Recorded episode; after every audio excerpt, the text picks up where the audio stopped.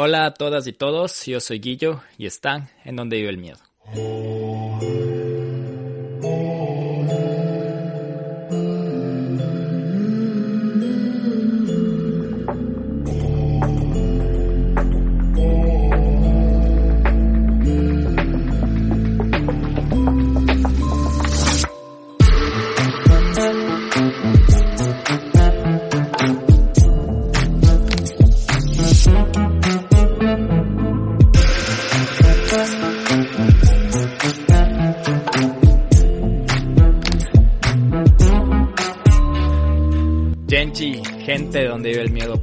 Acabamos de acabar la primera fogata virtual del año, la fogata virtual de agosto. Y no les voy a mentir, estuvo increíble. Dos horas y media de fogata con un montón de historias en las que nos faltó tiempo y en la que queremos aprovechar para hacer un capítulo de sus historias, con los mejores momentos de la fogata. A los que no pudieron asistir, no se preocupen, esto es un evento mensual. Los Patreon nos vemos en septiembre y los que no son Patreon están un mensaje de acompañarnos en septiembre. Así que, sin alargarles más del tema, les quiero dejar con Fabia Camila, con Nelson, con Nico, con Liz y mucho más y sobre todo empezando con nuestros invitados que fue Tertulia Misterio, con Javier Necaxa y Andrea Rodríguez. Así que aquí viene Javier. Espero que los disfruten y bienvenidos a lo mejor de la fogata virtual de agosto.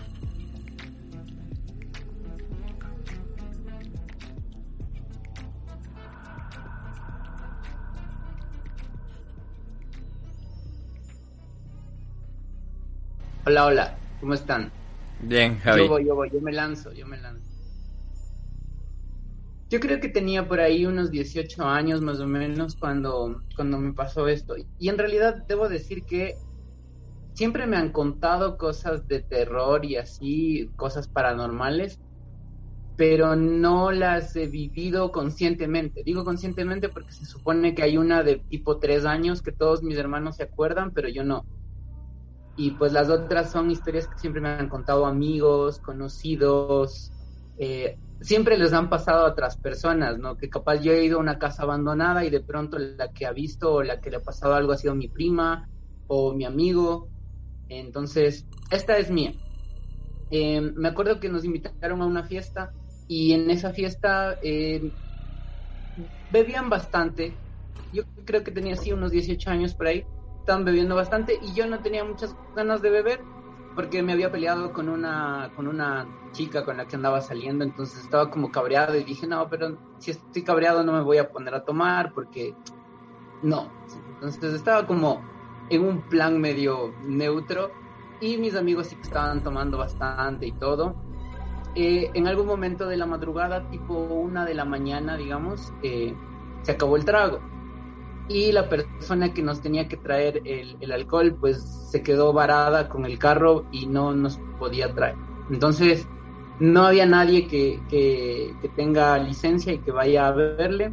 Y como yo estaba sobrio, como ya me había quedado sin tomar, creo que tenía tal vez, eso les diré, tal vez me tomé medias cervezas, pero era una época en la que yo sí tomaba un montón. O sea, no, no tenía, no, no estaba borracho, por así decirlo. Era como que de ley con mis amigos nos tomábamos tres jabas o cuatro, cinco. Pero no, esa noche me había tomado media cerveza y ya no había tomado más. Y pues dije, como yo sí tenía licencia, fui a... Um, nada, fui a verle a mi amigo que se quedó varado, ¿no? Y el camino desde la casa en que estábamos era un poco oculto, era como una quinta. Entonces era un camino como de callejón en donde no había mucha iluminación y de ella salías al parque de ese pueblo, digamos. Entonces, en el parque de ese pueblo ya estaba mi amigo y era un trayecto de menos de un kilómetro, tal vez, ¿ya? Y pues nada, eh, sí se ofrecieron a ir conmigo, pero como estaba mi otro amigo y mi otro amigo también estaba eh, sobrio, yo dije, pues voy solo, no pasa nada. Me puse mis audífonos y estaba así como el, está el Guillermo con los auriculares, pues con los cascos puestos y, y nada, empecé a caminar y alguien antes de salir, creo que fue una de las anfitriones que estaba un poco ebria, me dijo, oye, tendrás cuidado porque está, en el camino está el cementerio. Entonces yo dije huevadas así, como nunca en serio, yo hasta ahora tal vez debo decir que soy escéptico aunque me ha pasado esto, pero hasta ahora es como que digo, no, ni cagando no me va a pasar nada. Entonces, pues no le hice caso y me fui. Y nada, iba caminando yo y era como la una de la mañana aproximadamente, una y media tal vez sería. Entonces yo iba caminando y de hecho iba con mi celular y con los cascos puestos buscando canciones. Me acuerdo que le estaba escribiendo a mi amigo diciéndole como, oye, si estás bien o te chocaste, qué pasó con el carro o lo que sea, iba chateando y había un poste de luz a lo lejos que eh, quedaba en contra, ¿no? Entonces, en contra mía, qué sé yo, habría unos 30 metros hasta el poste de luz. Entonces yo seguía caminando y en la oscuridad todo tranquilo. El problema fue cuando ya iba llegando al poste de luz y apareció una persona pero estaba en contraluz, entonces yo solo miraba la silueta de esa persona. Y eh, al parecer la silueta era de, como de una campesina, digamos, como de una señora, eh, con chal, con, eh, pues no sé, con una falda. Esa era la impresión que, que daba y era una persona bastante pequeña. Tal vez no me llegaba ni siquiera al hombro y yo no soy alto. Entonces yo dije como, nada, es una señora qué raro. Lo que me quedé pensando es tal vez a esta señora se le perdió algún ganado o algo y está buscándolo, ¿no? Porque era como la una y algo de la mañana, se me hizo raro. Y caminaba lentito. Entonces, pues yo dije, ¿qué será? Y poquito a poquito ya fue carcomiéndome esta, este semillero de miedo. Y estábamos los dos en la acera izquierda, ¿ya? todo iba bien mientras estábamos así. Pero cuando nos íbamos acercando más, como yo todavía no le veía a oscura porque la luz le daba desde atrás y era como una parte ascendente, digamos, para ella, entonces no veía nada, solo veía una silueta negra. Eh, pues nada, yo me cambié de acera, porque dije, tal vez piense que yo, pues no sé, soy un atracador o algo, porque de madrugada es una mujer anciana, está sola, no sé, me voy a cambiar de acera. Y me cambié a la acera derecha. Cuando me cambié a la acera derecha, creo que ya estábamos a menos de 10 metros. Y se cambió a la acera derecha. Cuando ya se cambió a la acera derecha, como para confrontarme, ya me asusté. Pero ya era muy tarde y además me asusté y seguía caminando. Entonces me asusté y hubo un punto en donde ya solo me quedé estático y me, me, quité los auriculares y la voz que esperaba escuchar era de una mujer. Nunca llegué a verle la cara ni nada, siempre fue un bulto negro. Y la silueta, digamos que de una mujer, de una mujer campesina, de una anciana en realidad, por, la forma de caminar. Pero cuando habló, habló con una voz súper gruesa, tal vez la voz más gruesa que he escuchado en mi vida, de hecho, y solamente dijo como, eh, ¿qué pasa? Pero, pero yo digo así, ¿no? O sea, es que ni siquiera yo imitando una voz terrorífica podría hacer eso, porque voy a imitar una voz terrorífica cualquiera. ¿Qué pasa? Pero ni siquiera es, ni siquiera es la, no le da ni al 10% de lo terrorífica que fue.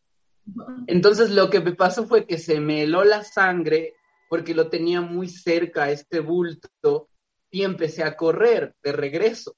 Pero en vez de correr de regreso por el camino, que era como un camino en L, digamos, me metí por un bosque. Entonces corrí por el bosque y me fui tropezando con cosas, me levanté, me caí, eh, nada, me metí por unos espinos, de hecho por un alambrado a la propiedad. Y mis amigos cuando llegué solo me, me decían, está sangrando y tenía las manos llenas de espinos y de todo lo que me había caído. Y llegué y me metí al baño y espérense un ratito, se me apagó la luz ya.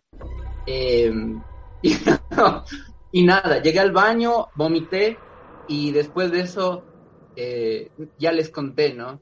Eh, nada, ese es mi único encuentro paranormal, pero fue creo lo suficientemente potente como para hasta ahora yo creo que no, no, me cuesta mucho, y de hecho en las exploraciones que hacemos con Andrea, y con, con, todos los chicos de tertulia. Eh, hemos estado en el cementerio de San Diego, por ejemplo, yo me quedé grabando una vez con mi equipo hasta las dos y media de la mañana.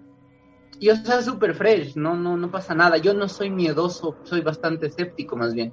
Y lo único que puedo contarles, por ejemplo, de ahí es que el aroma a muerto, por ahí tipo dos de la mañana, empieza a ser demasiado ya insoportable. Es como que en todo el día el cementerio de San Diego mm, tiene un aroma normal pero a partir de las 2 de la mañana ya un aroma a azufre ya como a cadáver, algo podrido, a carne podrida, eh, llena el espacio. Entonces, nada, ahí, ahí nos retiramos, por ejemplo, a, esa hora. Eso, eso puedo contarles para que por favor también sigan los demás. Y pues nada, gracias por el espacio para compartirlo. Gracias, Javi. Qué buena historia. Qué buena imitación. Casi se me regresa la cerveza con tu voz, la verdad. Muy buena. Excelente. Ya me asusté full. Tienes, tienes la cosa. estás en silencio, Guillermito. Perdón. Eh, me asusté demasiado, creo. Eh, Javi, solo quería decir que no creo que te salió muy bien la imitación. No sé si puedes repetir. Eh, a ver, ahí voy a repetir. ¿Qué pasa? Sí, mejor. o sea, yo, me dicen eso a la en la mañana. Yo creo que este sería el último día de mi vida. Gracias, Gaby. Gracias, Javi. No sé si Leo o Gracias. nos quieren compartir alguna de sus experiencias en el cementerio de San Diego, algún lugar abandonado en el que les haya pasado algo que no tiene explicación. Yo quiero contarles que sí, o sea, a mí me pasó algo en el cementerio. Yo no, no vi no sentí nada que ver, pero a mí me impresionó muchísimo el relato de una niña de cinco años, porque los recorridos son aptos para, para chiquitos también, no hay problema. Si van con los papás, nosotros no tenemos lío. Entonces ya llegábamos, eran como las siete, ocho de la noche, y llega esta familia con esta pequeñita. Y esta pequeñita me saluda, así súper linda la guagua, y empieza a saludar a la oscuridad del cementerio. Y a mí me parece súper raro eso. Me quedo viendo y digo, ¿a quién me saludas?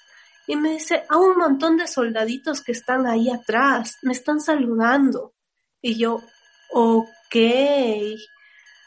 O sea, yo realmente le creí porque en un momento también se acercó a esa oscuridad y se puso a hablar solita. Bueno, no, no solita, no, porque asumo que estaba hablando con aquellos militares.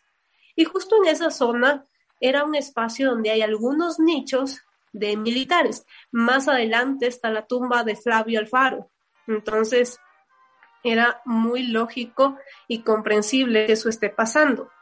Ya casi al final del recorrido me enteré que toda la familia tenía una especie de percepción muy sensible con estos lugares y todos podían escuchar las voces de las almas que están en el cementerio y a veces se quedaban afuera. Por ejemplo, cuando entramos a la sala de tanatopraxia, de autopsias, ellos no entraron, se quedaron. Y solamente les dije, ¿por qué no entran? me dijeron, es que no, mejor así.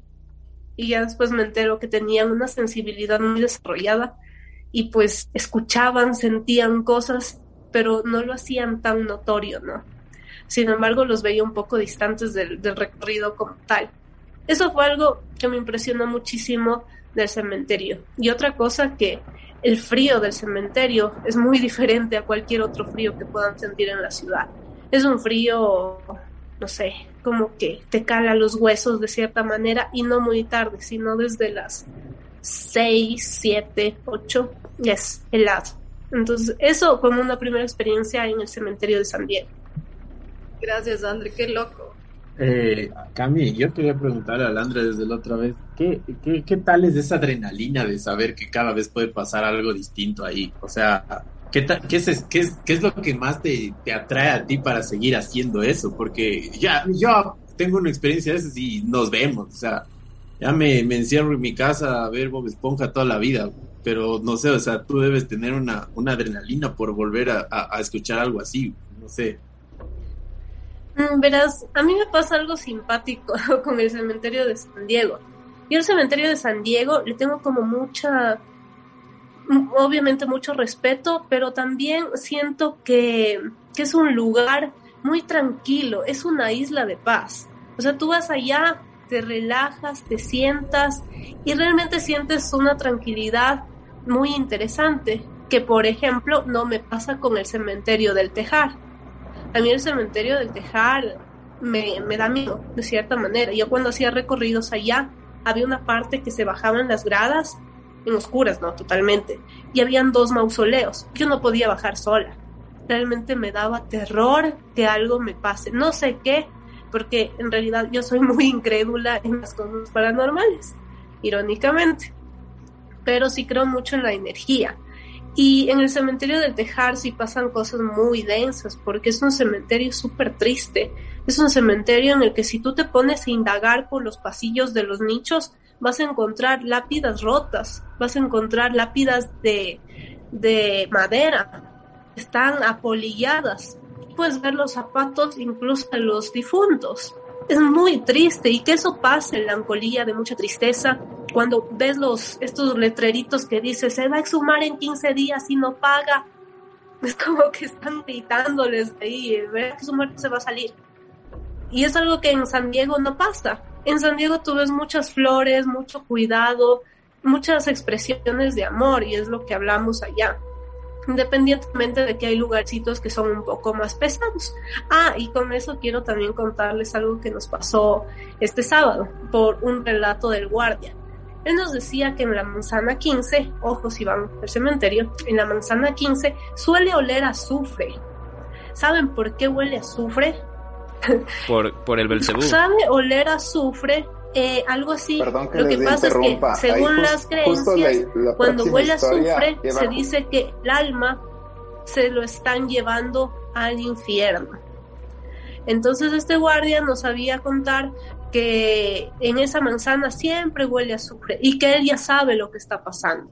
Entonces, eh, este sábado que estuvimos allá, recorrimos por ahí y nuestra Mariangula les contaba eso a los turistas. Entonces siempre les decía, estén pilas con el olfato. Si huelen eso es porque algo está pasando, porque esa persona quizás no era tan buena y bueno, está haciendo su trabajo el diablo. Oye, André, yo solo quiero agregar, yo cuando era pequeño tengo familia que vive en San Diego y de haber tenido unos 7, 8 años. El Nelson no estaba conmigo, estaba el Jonathan y otro primo. Y jugamos a las escondidas en la noche, verás, en el cementerio de San Diego. Y ninguno de nosotros asustado, ninguno, ninguno para nada. ¿Sabes cuándo? Y hasta nos metíamos a esconder en los nichos que están abiertos de ahí. ¿Sabes cuándo yo me asusté?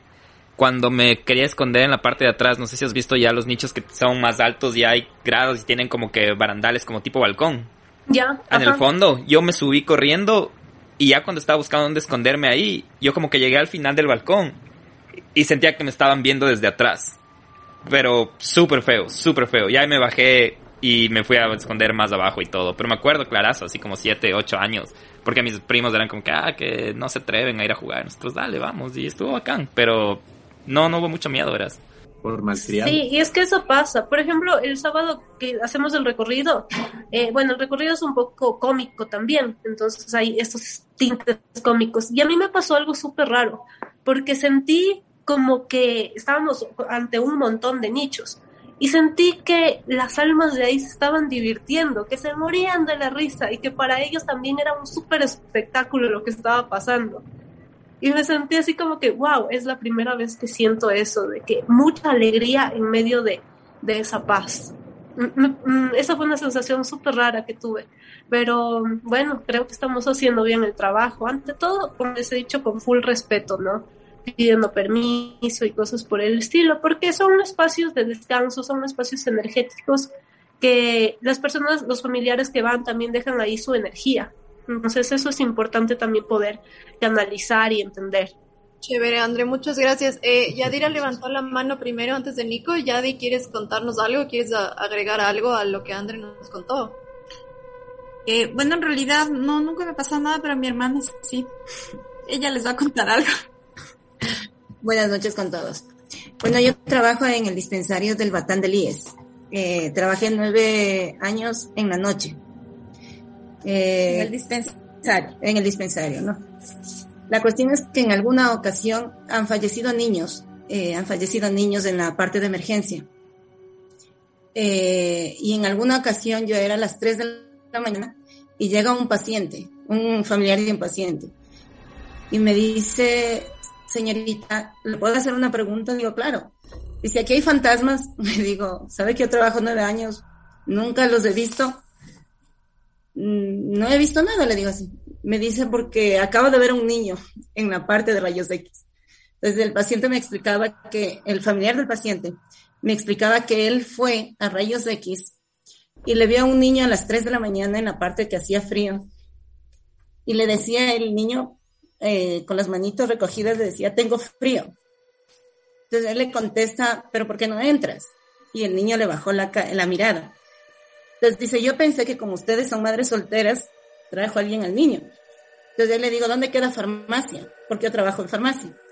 Y me dice, ¿dónde queda farmacia? Entonces el niño dice que solo le regresó a ver y el señor sintió un frío, se puso mal, súper mal y regresó. Entonces me dice, hay un niño aquí.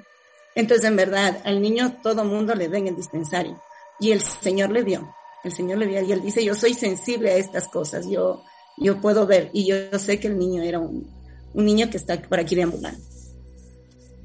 Eso Qué loco. Y es el mismo niño al que, o sea, mucha gente ha visto el mismo niño. Sí, de hecho los guardias nos contaban. En el caso de nosotros, yo nunca lo he visto, pero por decirle estábamos yo trabajando y me escondía la, la tijera o me escondía los esferos.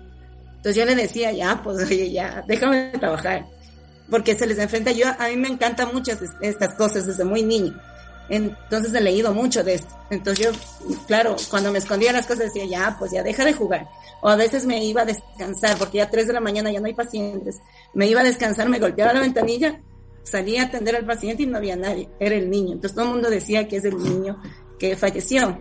O sea, han fallecido muchos niños, pero dice que hay un niño que él siempre les molesta a los guardias, juega con los guardias, con el personal de limpieza. Y también juega con nosotros. O sea, sí, le hemos sentido también pero nunca le he visto. Pero el Señor me afirmó que lo vio y que lo vio. Wow, qué loco. Gracias por la experiencia. Vamos, Nico, tú querías opinar algo y de ahí con Jairo, que fue el último a levantar la manita. Ya, eh, bueno, quería preguntarles igual a los a, Andrea o a Javier, eh, porque yo tenía entendido que mucha gente piensa que los cementerios tienen energía negativa, mucha energía negativa y así, pero al contrario de lo que se cree, hay energía más positiva porque las almas ya pueden descansar en paz, ya tuvieron su, su velorio, lo que sea, y pueden estar tranquilas. A diferencia que en los hospitales tal vez sí hay un poco más de energía porque tal vez falleció alguna persona de repente y no pudo irse en paz, se podría decir, de, repente. Tengo entendido eso y tal vez después de que me contesten si puedo, tal vez contaría mi historia si no hay ningún problema.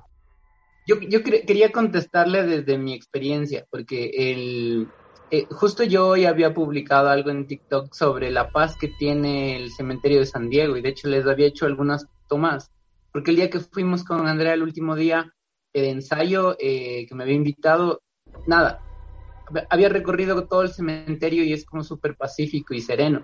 Y en eso sí debo decir que yo sí he dormido en varios cementerios, en, en La Merced, he dormido en el cementerio de, eh, de Guajaló también. Eh, una vez dormí en un cementerio en una comunidad y, o sea, las tres veces ha sido tranquilo. Esto de dormir en cementerios era un reto que hacía mi primo. Entonces, habíamos, hacíamos tienda de campaña cerca de los cementerios y dormíamos. Por eso digo que yo no, no era como, era bien escéptico, más bien, era, no era miedoso ni nada. O sea, ni ahora, ni ahora mismo. Y, en cambio, debo decir que el lugar más ruidoso en donde eh, me ha tocado dormir fue una vez que eh, yo soy actor de teatro, entonces me nos invitaron en la universidad una vez a actuar en Tulcán, en El Ángel, y ahí sí que eh, nos invitaron, perdón, a, nos dieron acogida en una, al lado de la iglesia, donde tenían como una pequeña casetita pegada a la iglesia, y ese es el lugar más ruidoso en donde yo he dormido. En esa iglesia arrastraban cadenas toda la noche. Era súper, súper, súper ruidosa. E, eso me pasó en El Ángel, en, San Miguel, si no estoy mal, en Tulcán. Después de la presentación, nosotros estábamos cansadísimos después de la presentación de teatro y nos fuimos a dormir en esa iglesia. Y a mí siempre me han dicho que las iglesias son muy ruidosas, la verdad. Entonces, por ahí para compararla un poquito con el cementerio, lo de los cementerios, para eso no, no, o sea, súper tranquilo dormido, pero, pero en, en esta iglesia definitivamente no se podía dormir, era porque no era yo además, eran, eran todas las personas que estábamos ahí, como 10 personas durmiendo en esa casa, que decían, oye, no se puede dormir y nos levantamos de hecho a la madrugada, hacer café y todo. No vimos nada porque nadie iba a envalentonarse a salir a la iglesia a ver quién hacía sonar cadenas o campanas o lo que sea. Eso, para comentar. Gracias, gracias por la respuesta. La verdad me había olvidado que tenía esta historia, pero es básicamente relacionado a lo que Leo mencionaba, el hecho de como de la magia y como los sacrificios que se hacían y cómo eh, existe todo esto del, de la brujería y la magia negra y la magia blanca y todo lo demás. Y de hecho esta fue una historia que me mandaron desde, desde una, una, persona que nos escucha desde México. Y les voy a leer ya tal cual como la mandó. Si es que me pierdo algo, me avisa. Hola, ¿qué tal? Muy buenas tardes o noches. Les escribo desde México. Les platicaré una vivencia que tuve a mis 12 años y que nos involucró a toda la familia por parte de mi madre. Todo comenzó por una serie de cosas que no estaban dentro de lo normal.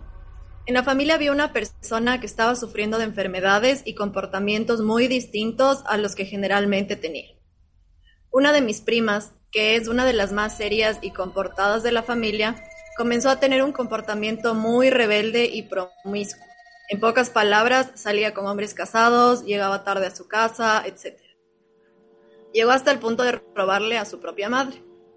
Una de mis tías, la menor de todas, empezó a tener visiones. Veía personas viejitas que según relataba mi tío abuelo, estas señoras viejitas se la querían llevar o la querían matar. Mi bisabuela, por otra parte, de forma simultánea, ella se encontraba muy bien de salud, y de un día para otro comenzó a caminar como los animales. De repente se arrastraba y andaba como caminan los sapos sin alguna razón. Eran cosas bastante extrañas que nos comenzaron a pasar a toda la familia. Lo que a mí me sucedió fue que comencé a presentar una urticaria muy severa en toda mi piel. Esta con el sol se agravaba, y era tanto el problema que no podía ni sentarme o estar acostada. Llegó el punto en que siempre me la pasaba de doctor en doctor, tanto particulares como los del Seguro Social. Era un terrible sufrimiento para mí, pues las lociones y pomadas ardían tanto que yo no paraba de llorar. Pese a que mi mamá me ponía dos ventiladores, yo sentía que me quemaba por dentro y la vergüenza de salir a las calles de esa manera era cada día más grande y triste para mí, pues a esa edad cualquier aspecto raro o feo físicamente a cualquier niño le causa mucha vergüenza. Cansados ya de tantas visitas a los médicos sin obtener ningún resultado favorable, un día una de mis tías, a la cual llamaré Nita, fue a visitar a mi madre y le dijo que ella ya sabía el por qué estaba pasando todos esos desastres en la familia. Mi tía, también cansada de la situación, investigó y creo yo que por obra de Dios llegó a un centro espiritual en donde le dijeron todo lo que nos estaba pasado, pasando sin ella haber hablado una sola palabra. Una señora llamada Adriana era quien trabajaba en este centro espiritual donde se trabajaba con seres de luz que se posesionaban en el cuerpo de esta señora. Así fue como a mi tía le dijeron todo lo malo que estaba pasando. En la primera sesión, mi difunto abuelo, papá de mi madre, se presentó en espíritu y le dijo a mi tía que era de vida o muerte que toda la familia estábamos siendo víctimas de una gran brujería con magia negra. Y también ahí fue donde mi abuelo pudo decirle a mi tía Anita que la persona que nos estaba tratando de matar era ni más ni menos que su cuñada, la hermana de mi abuela materna. Todo esto se ocasionó porque la hermana de mi abuela, llamada Cecilia, se le ofreció a mi abuelo, diciéndolo que lo quería mucho como hombre. Mi abuelo la despreció al estar casado y por respeto a mi abuela, pero a Cecilia le dio tanto coraje ese desprecio que ella juró que se iba a vengar y que le iba a dar en lo que más le dolería, en sus hijas. Cecilia hizo un pacto con el demonio para entregar nuestras almas y así vengarse de la humillación que ella sintió. Fue en una de las tantas reuniones que hacían en la familia que Cecilia logró sacar pertenencias de nosotras para poder llevar a cabo su maldad. Fuimos la mayoría de la familia a ese centro espiritual para que nos curaran de lo que nos habían hecho y a cada una de mis primas y a mí nos habían hecho un trabajo muy, muy fuerte. Teníamos que ir a hacernos varias curaciones, no recuerdo exactamente cuántas fueron. Cuando el ser de luz que se presentaba en las sesiones nos dijo que a mi mamá y a mí ya no nos faltaba mucho para deshacernos del trabajo que esta señora nos hizo, esta persona nos explicó que en la siguiente sesión yo debía ser valiente y no echarme para atrás, que me iban a entregar un frasco y que debía abrirlo y romper las cosas que estaban allá adentro con mucho coraje y con mucha fe en que yo iba a mejorar. Así llegó el día de la sesión y la señora Adriana se comenzó a concentrar para que pudieran posesionarse en su cuerpo los seres de luz. Cuando sus ayudantes llevaron ese frasco yo tenía nervios y miedo, pero como me lo habían dicho yo tenía que ser valiente. Me puse unos guantes que me dieron y cuando abrí el frasco salió un olor horrible, repugnante, olía como a caño de agua podrida.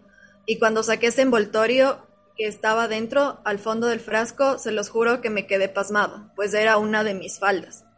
Era una falda que yo quería mucho porque mi mamá me había hecho con sus propias manos y la señora Adriana no pudo haberla tomado ni de mi casa ni de la casa de mis tías, pues ella no las conocía. Sorprendentemente la señora Adriana comenzó a sacudirse muy fuerte, tanto que tuvieron que agarrarla, pues quería pegarme y me gritaba bastante feo. De pronto me empezó a hablar con una voz tan peculiar que ya conocíamos. Era la voz de la vieja que nos hizo daño. Me decía, deja eso ahí, huesuda, deja eso.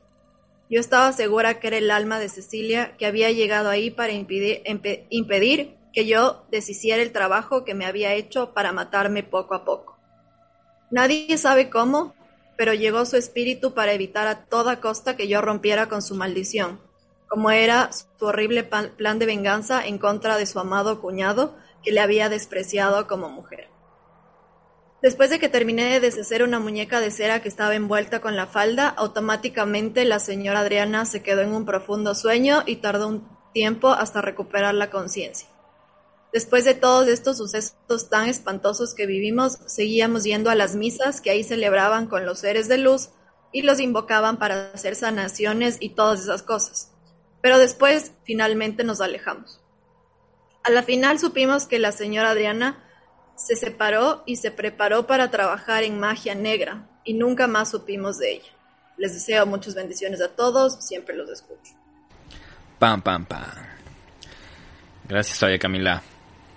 Es interesante, ¿ah? El hecho de la magia negra y... Ahí entra en una disyuntiva súper grande porque personalmente no sé si creo en eso. Pero, ¿cómo sabes que no te hicieron algo? O sea, si que alguien te odia, no sé. Por ejemplo, si nosotros queremos olvidar a alguien o queremos enfriar literalmente la relación, por ejemplo, se toma una foto de este ser, de esta, puede ser ex, persona, lo que sea, tomas una foto, la colocas boca abajo y hacia atrás y le colocas en tu nevera, eh, en la parte fría, y tú vas a darte cuenta que poco a poco, o sea, la relación se va literalmente enfriando. Es lo que vi, es lo que vi. Entonces, créanlo, ¿no? Practíquenlo, no sé.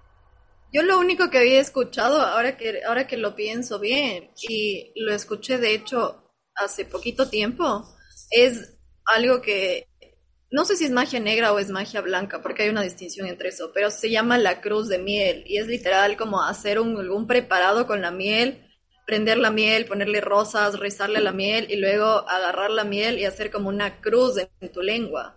Y se supone que si es que dices el nombre de una persona a la que quieres como que, que esté contigo o que te quiera o que esté como siguiéndote por poco, eh, solo haces como este ritual de la cruz de miel y si dices un nombre, se supone que funciona. Y más si es que llegas a darle como un beso a esta persona, solo se hechiza y se queda contigo para siempre. Es la verdad, no sé. Esa calzoneada bien orgánica y millennial, ¿ah? Está buena. Pero no sé. Yo quería complementar algo con lo que preguntaron de la magia negra y de la magia blanca. Em, tengo una entrevista, eh, por si acaso a todos, de, hecho, de, paso les hago la invitación, me hago la propaganda. Eh, tengo un canal de entrevistas que se llama Javier Locuaz, está en YouTube, y tuve la oportunidad de hablar con un taita, con un chamán. Entonces, este chamán me explicaba la diferencia entre la magia negra y la magia blanca. Y él me decía que la magia blanca está vinculada a la vida y a la salud, que las personas que saben de brujería y en este caso practican la magia blanca curan males, me decía. Entonces, tal vez, tal vez si es que mencionamos dentro de eso, también podrían estar las parteras. De hecho, él habló mucho de las parteras porque decía que en la antigüedad, pues como no había médicos en los poblados, las parteras se encargaban de hacer cánticos para que nazcan los bebés saludables, de, de darles las hierbas medicinales, de curarles a través ya sea del cuy, de hacerlas limpias, o sea, un, un, brujo, un brujo blanco o una bruja blanca sería una persona que vela por eso. Pero él me decía, los, los taitas y las mamas son personas que se comunican con los espíritus del universo y nosotros decidimos qué hacer como con ese poder, me decía. Entonces, yo decía, eso se me hizo bien interesante porque en esa decisión está si es que se va a realizar magia blanca o magia negra, porque él decía que sí que hay eh, personas que aprenden, que aprenden estos saberes ancestrales y que se dedican a hacer el mal a otras personas. Y ahí les debería poner un ejemplo porque yo le pregunté a él, cuando yo era niño, mi primo se encontró un huevo de gallina negro, ¿ya? Entonces se encontró, estábamos jugando y él se encontró y nada, no nos lo quiso, o sea, solo nos lo dejó ver y era un huevo de gallina normal, pero negro, absolutamente negro. Entonces se lo llevó y como nosotros recolectábamos cosas y las guardábamos, cuando mi abuela le vio teniendo ese huevo, eh, le ortigó las manos y se las lavó con agua bendita. En realidad no sé si era agua bendita, pero ella decía que era agua bendita, porque le dijo que ese huevo eh, era de brujería de magia negra. Entonces, lo que hizo mi abuela fue ponerle a ese huevo un chorrito de agua y explotó. Eso es lo que yo me acuerdo que vi. Y, no sé, eh, se supone que esa clase de cosas, animales muertos, pedazos de cabello, de sal, los dejan cerca de las casas para hacer daño, en el caso, en el caso de la magia negra. Pero bueno, ahí eh, pues nada, eso quería comentar un poquito en torno pues a, lo que también había hurgado sobre este tema. Gracias, Javi. Y llegó el momento de reactivando la economía con Guillermo. Miedo Gang, ojo con esto, si por alguna razón conocen a alguien o son ustedes los que quieren remodelar algún espacio de su casa, diseñar su oficina, su local comercial, lo que ustedes quieran referente a diseño de interiores y arquitectura, Estefanía Lazo Design ella básicamente les ayuda a hacer sus ideas realidad. Se encarga de asesorarles en materiales, colores y construir sus ideas sin que deban preocuparse por nada. Así que ya saben, si necesitan recomendaciones, consultoría o cualquier pregunta referente al diseño y arquitectura, vayan a Instagram arroba Estefanía Lazo-design. Nico tenía la mano levantada hace rato también. Porque, a ver, yo tengo una experiencia, no es miedosa, sino es más bien algo que me parece bastante bonito. Pero ya voy a llegar a la parte bonita porque al principio es un poco turbia, cacho. Hace unos cuatro años eh, a mi madre le detectaron cáncer y eh, empezó a asistir a Solca. Gracias a Dios estaba asegurada, entonces pudimos ir al, a Solca. Y claro, las noches que pasábamos ahí, los días que pasábamos ahí, yo sí sentía muchas energías de niños, de ancianos, siempre se, o sea, se sentía, ¿por qué puedo diferenciar que hay ancianos y niños por la forma de caminar?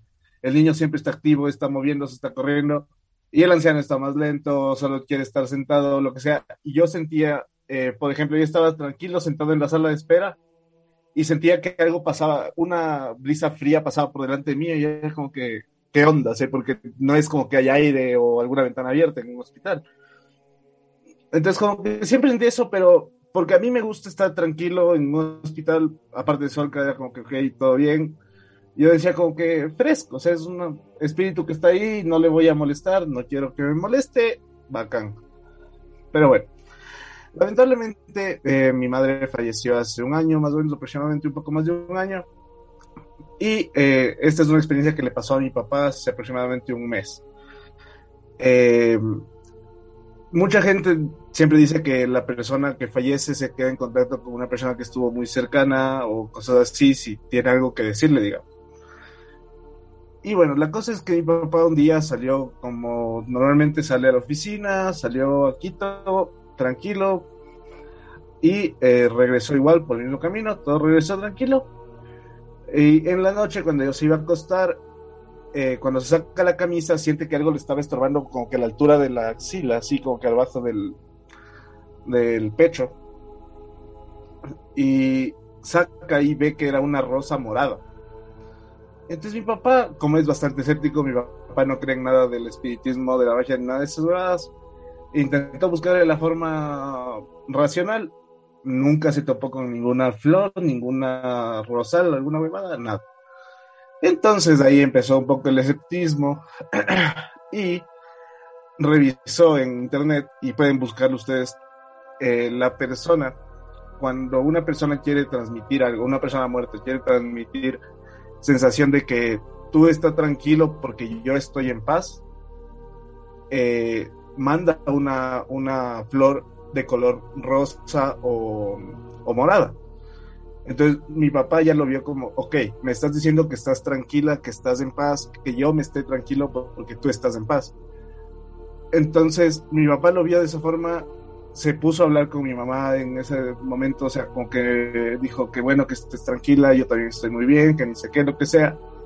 Y lo curioso es que fue justo un día después de que mi papá le fue a dejar rosas, eh, flores en el cementerio al año de que mi mamá falleció. O sea, mi mamá falleció el 10 de julio, el 10 de junio. Mi papá fue a dejarle y el 11 de junio le apareció esa rosa entre su camisa. Entonces, eh, no sé si alguno de Tertulia y Misterio podría tal vez dar una explicación de que sí es real. Porque, por ejemplo, yo era muy de la Rosa de Guadalupe, burlarme mucho de que, ay, sí, la rosa apareció para que haga el milagro, pero tal vez sí es algo relacionado con eso, me, me hago entender. Entonces, esa historia se hace muy bonita que mi mamá tal vez se comunicó con mi papá de esa forma para hacerle sentir que estaba tranquila. Qué loco. Que, o sea, Qué cool historia, Nico. Gracias por, por compartirla, de verdad. Súper personal también, pero qué, qué bacán que te abras y nos, y nos cuentes. O sea, qué chévere. Y no sé si Andre o, o, Javi tienen algo que opinar al respecto. ¿Saben algo ustedes qué pasan en los cementerios? Cuando las personas eh, han tenido vínculos tan fuertes, no sé, es complicado. Eh, porque yo hace poquito entrevisté a una, a una señora que, que justamente decía que a pesar de que su esposo ya está muerto hace más de dos años, eh, ella hasta el día de hoy sigue eh, sintiéndole en la cama, que, que la cama está caliente, como, como cuando él estaba vivo esperándole antes a ella. Y yo me acuerdo que cuando me contó eso, o sea, estábamos conversando y todo, y hubo un punto en donde me, decía, eh, nunca ha dejado de, estar presente mi esposo en la, en, la casa ni en mi mente, me decía. Y, yo lo que sentía con eso también era que, que sí, no sé, o sea, yo, yo hasta ahora no he podido eh, vivir algo así, pero, pero de las veces que he escuchado, sí hay muchas formas de manifestarse de las personas que se han ido para con los vivos cuando han existido vínculos tan fuertes. Y pienso que tal vez debe ser también vinculado con esto de la sensibilidad, que la Andrea siempre suele decir eso. El André suele decir esto de que sí hay muchas personas que tal vez no somos tan sensibles, tan susceptibles a esa clase de cosas, pero hay otras personas que sí, y, creo que sí, de manera consciente o incluso de manera inconsciente también. Em, una, eh, una amiga mía eh, contaba que que, le aparecían eh, huellas como cuando, como cuando te, tocas o juegas con alguien de, su hijo, por ejemplo. Ella perdió a un hijo y ella decía que cuando su hijo jugaba y todo, eh, como su piel es como su piel es tan sensible, le dejaba huellitas, como huellitas de las manos. Entonces yo decía, uff, qué fuerte eso, porque para ella perder a su hijo fue terrible y, supongo que si es que se siguen comunicando, manifestando de esa manera, debe ser por el vínculo tan profundo que tiene. Eso se me ocurre, no sé si por ahí la Andrea quiere acotar diciendo algo. Mm, bueno, yo creo que puede ser que sí. Bueno, en todo este tiempo yo he aprendido en que todo es real. Si es que crees, si es que pones como toda tu, tu fe, como le dicen, pues todo funciona desde lo que conversaban sobre la magia negra, la magia blanca, absolutamente todo es efectivo si es que tú le pones toda la energía. Entonces, eh, puede ser que sí, ¿no? Puede haber cosas como señales de que alguien te visita o aromas, que los ángeles, cosas por el estilo. Entonces, yo he podido leer no muchas cosas en realidad, pero sí creo que las presencias siempre están ahí, ¿no? La energía siempre te rodea y hay veces que te da el mal aire por alguna razón, otras veces no. Y tiene mucho también que ver con, con tu vibración, ¿no? Con el estado en el que vibras. Si estás en una vibración súper baja, te pasa, o sea, te pasan full cosas. Pero si es que estás en una vibración muy alta, estás bien, estás en armonía con todo y es diferente. Entonces, y eso lo digo porque lo he experimentado. Entonces he estado como con una vibra re baja, en la que todo me pasa, todo sale mal, hasta con una vibra súper alta, en la que todo está bien. Entonces por ahí les dejo como esa, esa, esa experiencia ¿no? de lo que me ha pasado. Y, y, bueno, antes también de irme, porque no tengo que ir, quería contarles eh, una historia más, ¿no? Algo que a mí me pasó cuando eh, estaba viviendo en otra casa y eso fue súper extraño porque, como les dije, yo no soy muy creyente de todas estas cosas paranormales.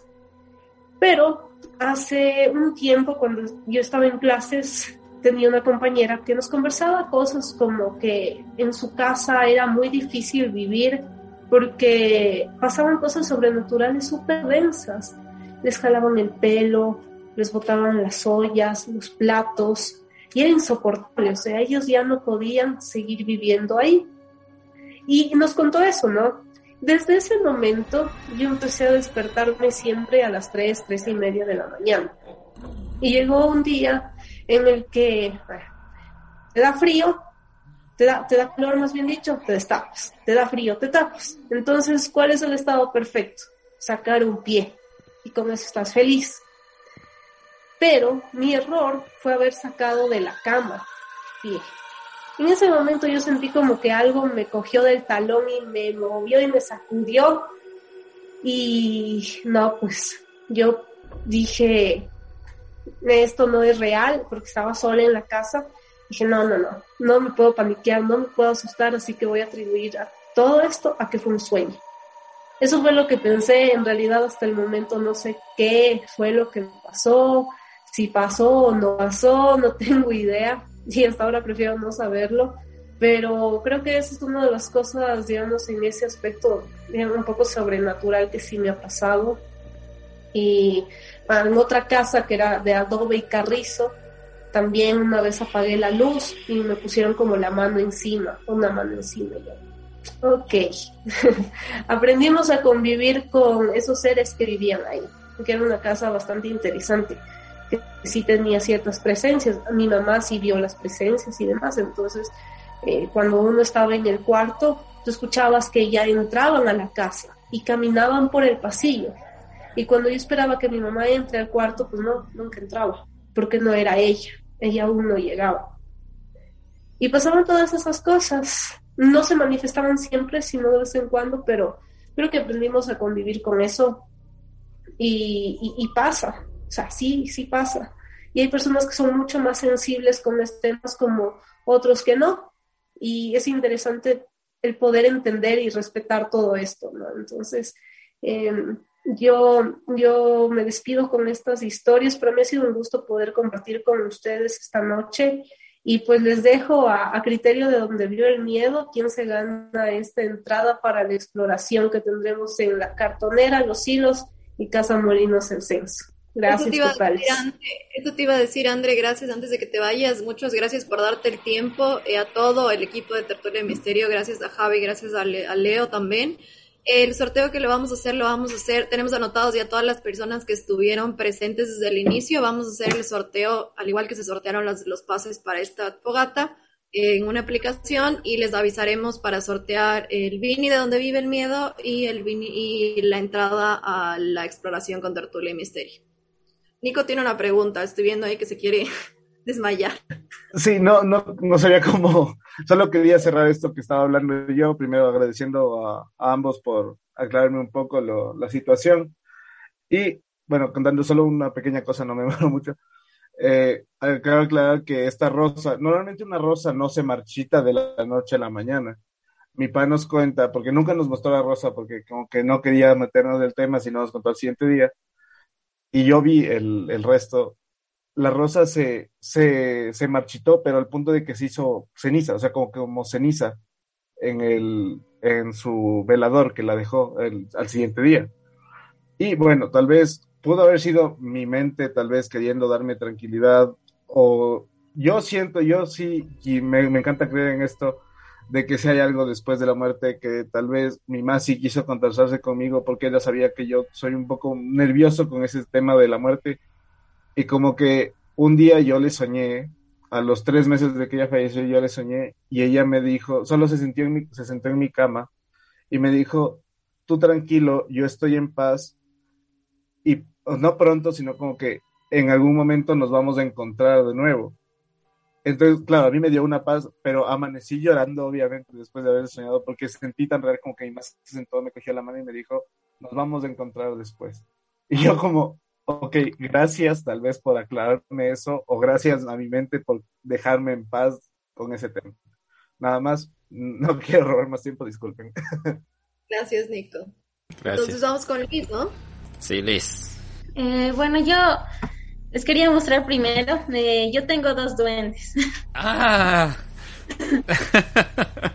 y bueno, creo que los obtuve a principios de este año, si no me equivoco. Eh, yo había leído antes de tenerlos porque al principio no creía, pero luego ya, me di cuenta que en verdad sí hacen cosas. Eh, y decía que cuando tienes a tus duendes eh, en sueños o en momentos así que tú en, que tu mente está en blanco y de pronto te viene un nombre, es porque ese va a ser el nombre de tu duende. Y eso es lo que me pasó. bueno, este se llama Marco y ella Luciana. Wow. Hola Marco, eh, hola Luciana. Cada uno tiene su función, ¿no? Eh, creo que una eh, Luciana es del dinero y Marco es del amor. ¿Cómo, sabes Porque al momento de adquirirlos, la persona que me los dio me explicó bien cómo es esto. me explicó que igual se nota, ¿no? que ella tiene un billete ¿Y el otro que tiene? o sea, las flores del amor, unas flores rojas. ¿Y les tienes desde enero, dices, desde el inicio de este año? Sí. ¿Por qué decidiste tener eh. duendes? Por lo que dices que, que, que hacen cosas. Eh, no sé, tal vez fue un poco por impulso, también porque he oído historias de personas que sí han tenido duendes y dicen que sí les han ayudado mucho depende de lo que son. ¿A ti, a ti te sientes que te han ayudado hasta ahora desde, porque ya digamos, estamos ocho meses y ya con los duendes, ¿no? Bueno, en el amor no, pero... pero se está tardando, dinero, se está tardando. En lo del dinero sí le he ayudado a mi mamá, a mi mamá sí le he ayudado. A mí más o menos, pero... Sí, sí creo en eso. A lo que me voy es que muchas veces personas que familiares que han venido a dormir a, mi casa o así. Eh, o sea, lo esencial siempre es que yo los presente, porque si no los presento, igual si ellos no, no prestan un respeto hacia los duendes, por la noche sí les esconden las cosas. Eh, incluso mi hermano al principio me parece que no creía o no sé.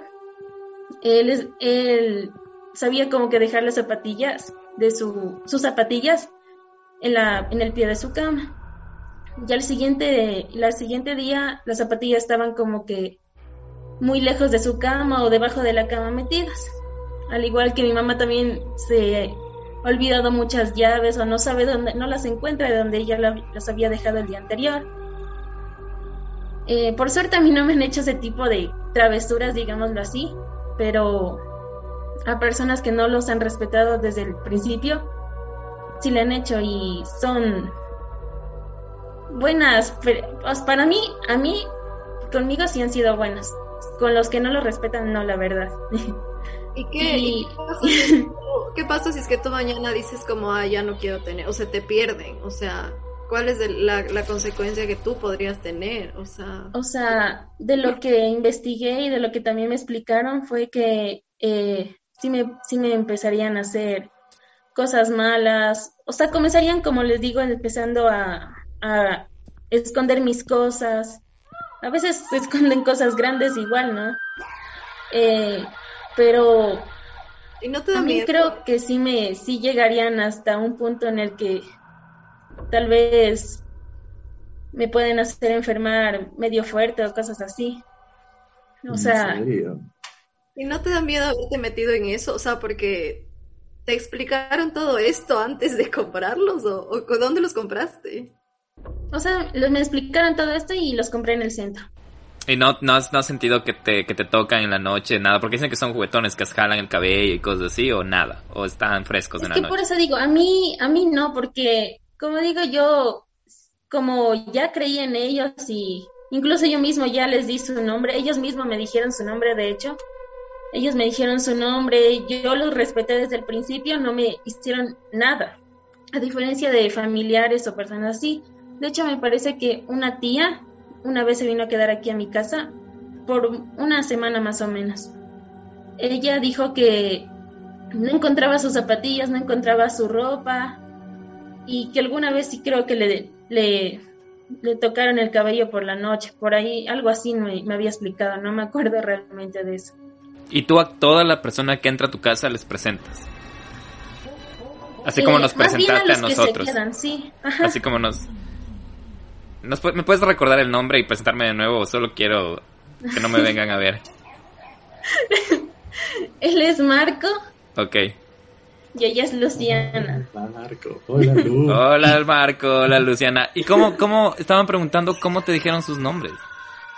Es que, por eso digo, eh, de lo que investigué y todo, dijeron que los mismos duendes te les dicen tu te dicen tu nombre en tus sueños o cuando tú estás pensando con, cuando tu mente está en blanco, así en cualquier momento.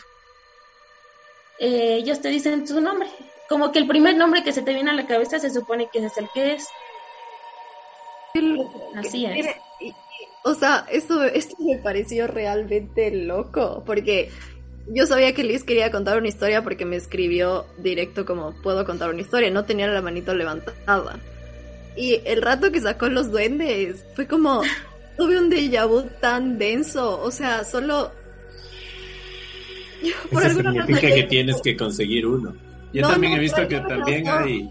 Por alguna razón. Hay hadas. He visto tus duendes, de la, o sea, que te juro que se me puso hasta la piel de gallina, así, como, ah, ¿qué es eso? También he visto que venden hadas, o sea, he visto que también igual las hadas te dan cosas y te dan regalos y ni sé cuántos, ahí tienes tu, tu hada madrina por ahí, así eso también he visto, así que si quieren investigar más de eso y nos quieren contar en un futuro también chévere, si nos pueden mandar info de eso. Y, qué loco. Gracias, Liz. Qué, qué bueno. Yo nunca había escuchado algo así y menos me habían presentado no uno, dos duendes.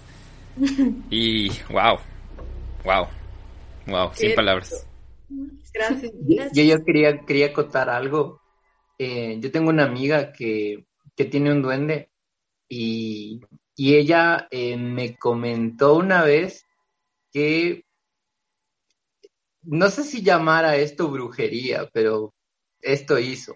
Se supone que una vez eh, guardó un cabello del chico que le gusta y se lo dejó a su duende. y esa persona ahora es su novio. No. Pero cuando conversamos fue bien loco porque ella me dijo como yo le pedí que, que como que me ayudara y sí me ayudó. Entonces yo me quedé así como entre escéptico y un poco lo de Camila que me asusté y dije como, ok, y, y ya cambié de tema, ¿no? Oye, Liz, no gracias le por dejar sacando. esto. Para, por dejar esto hasta como por, por el último. Es, fue el momento perfecto. Yo también sigo como que. No le estarás sacando los pelos al chico que te gusta, por favor. Pedimos. Y a ver, bueno, después de esto, Amy. Amy. Chuta, ya, ya no sé qué contar. Te pusieron la vara muy con la alta. boca abierta. Ajá, justamente sí. Anda, tráete un peluche y di que. Eh, Justo aquí, hace unos días me encontré un peluche de mi infancia y lo por ahí botado y aquí lo tengo. Bueno, eh, ¿Cómo se llama? no sé, no tiene nombre. Bueno, mis historias son más que nada que más que- tienen que ver mucho con mi casa. Eh, ya cuando sea, llegamos a vivir aquí, la casa ya estaba como que media amueblada, cosas la antigua dueña que dejó aquí y hasta la vez, de- hace más de 30, 40 años, nunca más dijo mis cosas. Bueno, entonces hace unos años mi papá se divorciaron, hace unos 5 o 6 años, y para esa época, ahora que hablaban los chicos sobre cómo gente que fallece se, como que se presenta, a mí, yo me acordaba de mi papá porque, o sea, él está vivo, pero como que él se presentaba estando vivo y era algo muy extraño. Justo como que en los últimos meses de que mis papás ya estaban como que a punto de divorciarse, pasaban cosas muy extrañas. Por ejemplo, mi papá trabaja, esta casa que yo estoy ahorita en Manaví y mi papá se viajaba a Guayaquil para trabajo y, y siempre pasaba algo raro. Por ejemplo, la señora que nos ayudaba con la cocina decía, por ejemplo, buenas tardes, don Oscar, que mi papá se llama Oscar, y mi prima estaba, por ejemplo, en la sala y mi prima le decía, no, mi, tío no está aquí, está en Guayaquil. Y dice, no, se acaba de pasar. Y como él tiene la costumbre de que no saludaba mucho, eh, luego iban a ver al cuarto y en efecto no estaba porque estaba en otra ciudad. Esa fue, por ejemplo, una vez y así muchas veces ella siempre decía que escuchaba que estaba en el cuarto, que se bañaba y cuando iban a ver no había nadie así y era porque estaba en otra ciudad. O eh, un- incluso un, un- una ocasión en la que ya era como que los últimos mm, semanas de que mis papás estén juntos y mi mamá fue a Manta con mi papá a otra ciudad a, ver a visitarnos y estaba mi hermana aquí en esta casa. Y pasó que eh, ellos siempre llegaban de madrugada a veces eh, cuando venían de viajar y justo ese día decidieron quedarse en la otra ciudad a dormir. Eh, y mi hermano cuenta que en la noche, eh, en la madrugada, él, escuchó que eh, alguien entraba a la casa y que él dijo ya de llegar y ya me han de traer comida por lo menos. Entonces él ya se, como que salió de su cuarto para ir a ver quién llegaba. Y, él solamente escuchó como que en las escaleras estaban ellos dos como discutiendo, pero mi papá como que lloraba un montón y lloraba yo y que le decía que le perdonara y que no sé qué. Y él como que dijo, "Uh, están discutiendo, me voy a mi cuarto. Y al siguiente día mis papás llegan recién y mi hermano se quedó como que no, si ustedes estaban anoche en la escalera discutiendo, así. Entonces fueron como que muchas ocasiones en las que en las que mucha gente dijo, sí, él estaba, él está en el cuarto, o sea, si recién salió, si se está bañando, se escucha la ducha. Entonces, era- no sé, y justo cuando papás se, se divorciaron y cada quien se fue por su lado, como que todo se tranquilizó en la casa, como que todo ahora fue paz, ya no, nadie escuchaba nada, nadie veía nada. Entonces era como eso, eso me, me acordaba ahora que contaban los chicos sobre cómo eh, gente que había fallecido pues, se presentaba y en mi casa pasó como con alguien que estaba y sigue estando vivo. Entonces, bueno, esa era mi historia de la noche. Que bueno, lamento no causar la misma impresión que Liz, la verdad me quedé súper impresionada. Pero bueno. Amy, yo he escuchado historias como la tuya y de hecho a mí, eh, mi, yo tuve una experiencia media parecida que mi, o sea, te cuento rapidito, rapidito para, por, en honor al tiempo, pero um, solo para ponerme la camiseta contigo y, y, apoyar. Eh, cuando yo mm, eh, vivía en una casa súper pesada del centro, una vez en la noche, yo tenía televisión y sabía dejar media... mm, sabía dejar prendida y siempre en las noches mis mi papá bajaba a apagar la televisión. Y una noche yo estaba mientras dormía y despierto y sentí que entró mi papá al cuarto. Y era la típica apagar la televisión. Pero lo único que sentí es que se sentó en el filo de mi cama, regresé a ver y le vi a él, de espaldas. Y yo seguí como queriéndome dormirme. Y después se levantó y salió del cuarto. Entonces, y escuché que caminaba, caminaba, se iba al baño. Y dije, ah, bueno, va al baño. Pero lo que me llamó la atención es que no me apagó la televisión. Me desperté, estaba esperando que salga. Y después escuché la puerta como de, de la casa, la puerta principal. Y ahí me asusté, dije, ¿a dónde se está yendo a las 2, 3 de la mañana mi papá? ¿A dónde se está escapando, no?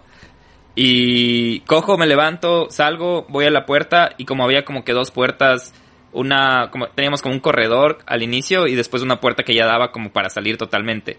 Y esa estaba con candado. Me asusté bastante porque dije, ¿quién? La puerta estaba abierta de, de, la, de, de la casa abierta. Cogí, mis papás vivían en el segundo piso, les fui a ver, subí y mi papá no estaba. Bajé otra vez, asustadísimo, como loco, a buscarle, a buscarle. No lo encontré. Subí de nuevo y mi papá estaba acostado. Eh, les desperté, le pregunté a mi papá si fue al baño o algo. Mi papá solo me dijo, sí, sí fue al baño y me acosté con ellos. Al siguiente día me preguntaron qué pasó porque ellos no se habían levantado ningún rato. Y, y me acuerdo de esto y está, se me hace feo, pero eh, mis papás después me trataron de explicar, dijeron que tal vez estaba caminando dormido o X, pero ponte, me, sigo acordando de eso y, ya más grande ya me contaban que sí, que abrían la puerta de par en par de, la, de la casa, que se abría y toda la cosa. La Alison está ahí moviendo la cabeza, mi hermana, yo en la misma casa. Y mm, no sé, estas cosas y, y, sintiendo como que gente viva. Yo te juro, abrí los ojos y le vi a mi papá de espaldas. No me asusté, no nada, más bien me asusté porque dije, ¿a dónde se está yendo? Pero al final era alguien que estaba ahí. Esa fue la única vez que vi como que alguien. Pero sí, me hiciste acordar en eso y solo quería agregar eso. Gracias, Guillo, por terminar con tu gran anécdota. Y creo que con eso, pues terminamos la noche de hoy en honor al tiempo y en honor a que mañana trabajan, trabajamos. Trabajamos todos. Hay eh, que dormir. Esperamos verles de nuevo. Eh, ya saben que no tienen que comprometerse a las fogatas mensuales, pueden hacerlo cuando gusten o si quieren comprometerse, es más barato, ¿ah? Y mm, Liz, tú te hiciste Patreon, ¿cierto? Ahí está la prueba de que el duende del dinero funciona. Em, ¿Cómo se llamaba el duende del dinero?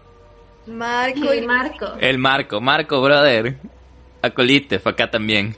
Sí. De hecho, ahorita, acaban de pasar sombras atrás mío. No sé si era porque se pusieron felices los duendes o qué pasó. Por eso estaba viendo a cada rato. Acaban de pasar sombras. Ya sabes, ya saben si quieren regalarnos un duende donde vive el miedo de una. Le mandan, al Nelson porque yo paso. Sí, sí, el Nelson está en Ecuador, entonces a él le pueden mandar eso. se, le, van a comer mis perritas, y ahí sí me friego yo y todo donde vive el miedo. Querido Josu, ¿quisieras hacer una invitación al Twitch antes de irnos? Sí, muchachos, a todos los que están aquí, eh, donde vive el miedo también estamos en Twitch, entonces de ahí nos pueden escuchar. Bueno, más que nada a Lugo y a Nelson, me parece que van a estar mañana. También hablamos de cositas de miedo y vemos cualquier cosa, así que invitados todos, asómense por ahí, donde vive el miedo en Twitch y gracias. Gracias, Joso. Igual el sorteo lo vamos a hacer eh, ya ahorita con, en interno con los chicos y los ganadores pues los etiquetamos en Instagram para que sepan quién se ganó el Vini y quién se ganó la entrada a la excursión de Tertulia y Misterio. Nuevamente nos asisten Javi, Gracias, le agradeces a todo tu equipo de parte de todo donde vive el miedo. Gracias a todos por darse el tiempo nuevamente. Descansen, que tengan unas bellas pesadillas. Eh, Javi, ¿puedes despedirte con tu voz sensual? Dale, de una. A ver. Eh, un saludo para, para los duendes, Liz, un saludo para ustedes. Oigan, muchísimas gracias. Quería darles las gracias por habernos, por haber, habernos y haberme invitado también. Eh, la verdad es la primera vez que tengo la oportunidad de participar en esto. Estuvo una bestia. Eh, nada, hay un montón de historias que ya no serán mías, pero les puedo compartir eh, las veces que sean, que, haya oportunidad. Y, también me gustaría mucho que tengan mi número de teléfono, porque sí, sí me gustaría conversar con ustedes para ver si en algún momento puedo entrevistarle a alguno de ustedes, sería chéverazo. Al oeste, al oeste. Entonces, no sé, si quieres puedes dejarle tu, de, o sea, ¿quieres de los números, vas a dejar tu número ahí? Yo les dejo mi número ahorita por inter, ¿ya? Y, Lo puedes dejar a nosotros y nosotros igual el- ponemos en Instagram y igual Dale. Javi tiene, siento que tienes muchísimas historias, así que yo ya oficialmente te estoy invi- invitando al próximo capítulo. El próximo capítulo va a ser con el Javi. Tú no, no, mentira. Está bien, me das vacaciones obligadas. Y nada, de verdad, ¿Cómo han cambiado las cosas, ah? Ya sabes. El matriarcado. y ¿qué más les iba a decir? Ah, pues nada, me despido entonces de ustedes, ¿ya? Eh, ¿Qué les digo? Buenas noches les voy a decir, ¿ya? Qué ju- Bravo. Gracias, Gaby. que pasen bien. Linda Chau, chau. noche. Bye. Y esto fue lo mejor de la fogata virtual de agosto. Esperamos que lo hayan disfrutado. No se olviden de seguirnos en Instagram, a arroba donde vive el miedo. Si quieren compartirnos sus historias o sus experiencias, pueden hacerlo en el correo donde vive el miedo podcast. Compartan este episodio. Esperamos que tengan una excelente semana. Eso es todo de nuestra parte. Nos vemos pronto. Un abrazo. Chao.